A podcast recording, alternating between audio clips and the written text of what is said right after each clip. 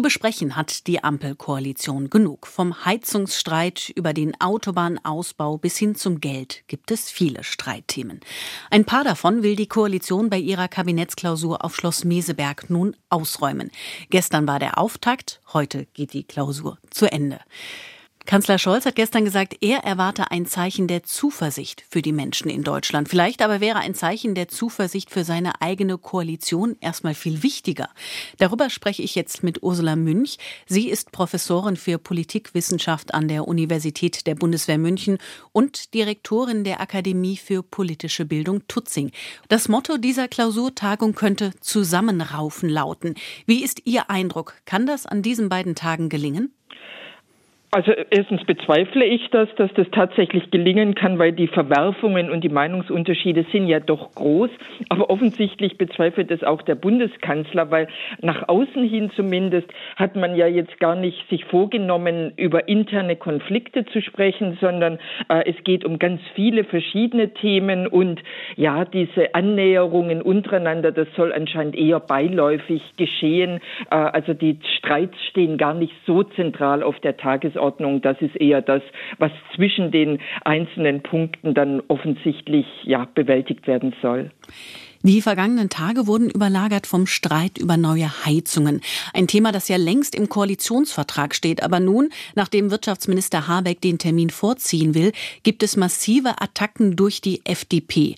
Ist dieser kleinste Koalitionspartner für die Harmonie auch die größte Blockade?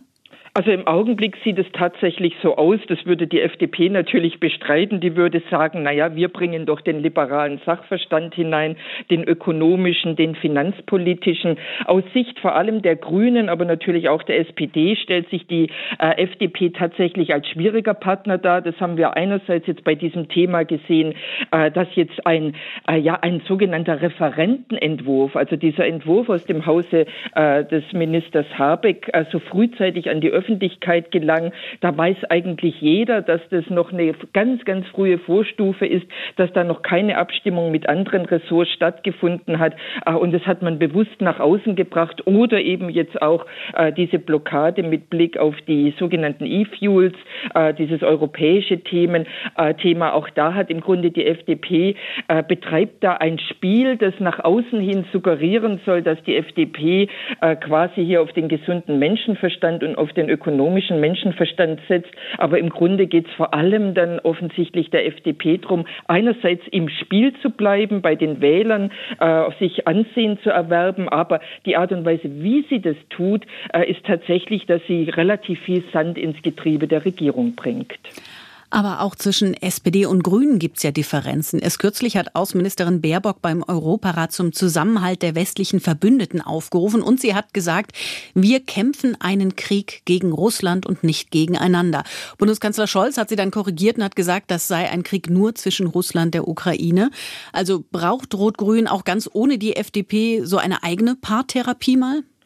Ja, also ich meine, das sind natürlich Eifersüchteleien zwischen unterschiedlichen Ressorts und das hatten wir auch schon in der Vergangenheit, dass sich Außenministerium und Bundeskanzleramt da nicht immer ganz einig sind, wer jetzt eigentlich äh, die größeren Worte in der Außenpolitik sprechen darf. Und das ist natürlich gerade in so einer Krisensituation, wie wir sie im Augenblick oder seit über einem Jahr haben, natürlich besonders wichtig. Und da ist auch verständlich, dass man versucht, jeweils im Grunde so bestimmte ja, Zeichen zu setzen. Aber es ist natürlich durchaus gefährlich, weil es geht ja jetzt einerseits um die Geschlossenheit äh, von einem ganzen Westen, einem verbündeten Westen. Äh, und da kam es tatsächlich nicht besonders als guter Stil rüber, dass die Außenministerin versucht hat, im Grunde über die Bande zu spielen äh, und versucht hat, im Grunde auf internationalem Terrain äh, den Bundeskanzler unter Druck zu setzen. Das macht man eigentlich nicht.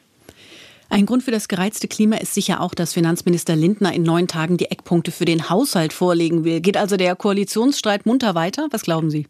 Natürlich, der muss ja weitergehen und es gehört dann auch dazu. Also jedes der Ressorts will natürlich die eigenen Themen, sei es Sozialpolitik, sei es Umweltpolitik, Wirtschaftspolitik, äh, nach vorne bringen. Das kostet alles viel Geld und wir wissen alle, das ist alles nicht gleichzeitig äh, zu finanzieren, vermutlich nicht mal hintereinander. Man muss Prioritäten setzen äh, und wir haben im Augenblick die Priorität Verteidigungs- und Sicherheitspolitik und wir wissen gleichzeitig, dass natürlich Bildung und Soziales weiterhin wichtig ist. Aber da wird man Abstufungen vornehmen und darüber wird es natürlich Streit geben und den muss es auch geben.